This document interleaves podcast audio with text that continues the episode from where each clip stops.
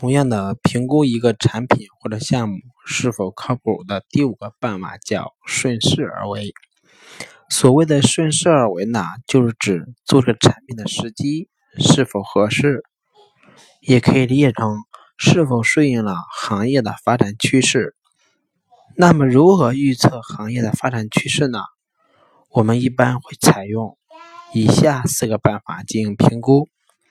第一个。历史历史推断法，总结过去发展的历程来预测未来的发展趋势。比如说，从两千年开始，在 PC 互联网时代的发展历程中，这十五年、十七年以来，我们可以看到，它依次发展的途径是工具时代、社区时代、娱乐时代、商务时代和平台时代。那么，同样的道理，我们也可以去预测，在移动互联网的发展趋势中，路线有可能跟这个也差不多，它也可能是工具、社区、娱乐、商务和平台这么一个递归的递增的，或者叫发展演变的过程。第二个预测的办法叫逆向思维。什么是逆向思维呢？就是按照目前。相反或者相对的方向进行推断行业发展的趋势。我们以这个社区为例来简单说一下：一个社区或者叫社交，它能够活跃，一定会依赖三个因素：第一个，用户与用户之间的关系；第二个，平台与人之间的内容；第三个，用户与用户之间的互动。那么，同样的话，我们按照侧重点不同，社区呢又分为内容型社区和关系型社区。我们国内的社区呢是从内容型社区发展起来，后来发展到了人这个关系型的社区。那么内容型的社区呢，比较典型的就是豆瓣和大众点评。当然，当然后来发展的有以。关系型社区为代表的就是人人网和开心网。基于关系这个要素呢，先是人人网和开心网，那么他们呢是代表了强关系。后来呢，呃，在二零零九年的时候，二零一零年，微博火起来了。那么新浪微博这个时代，它代表的其实是一个弱关系。大家可以想象一下。你我并不相识，但是因为有共同的兴趣爱好，在微博上互粉了，或者在微博上共同关注了，就能够实现一个社交。当然，在微博之后呢，很快又兴起的另一个概念叫陌生人社交。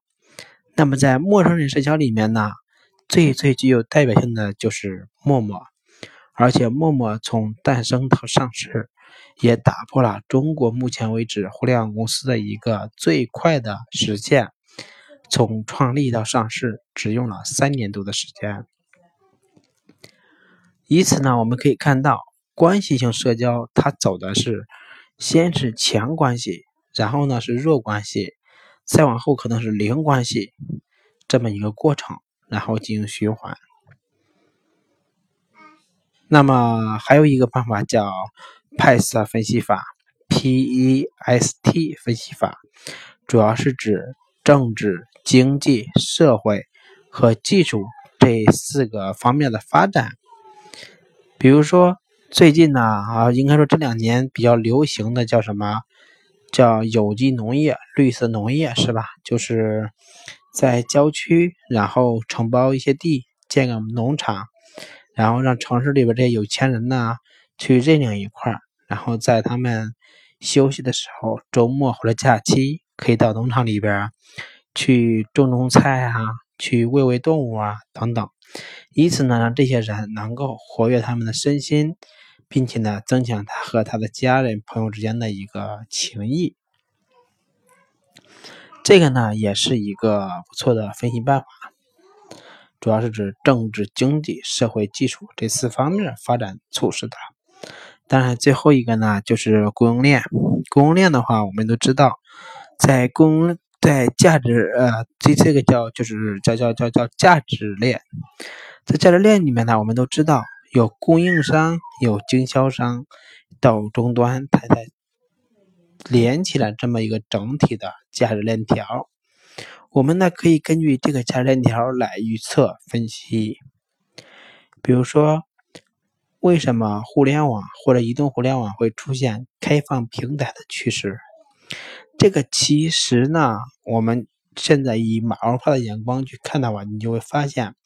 开放平台它有个目的，就是通过第三方开发者来开发形形色色的应用，借此应用呢来丰富平台上面的内容。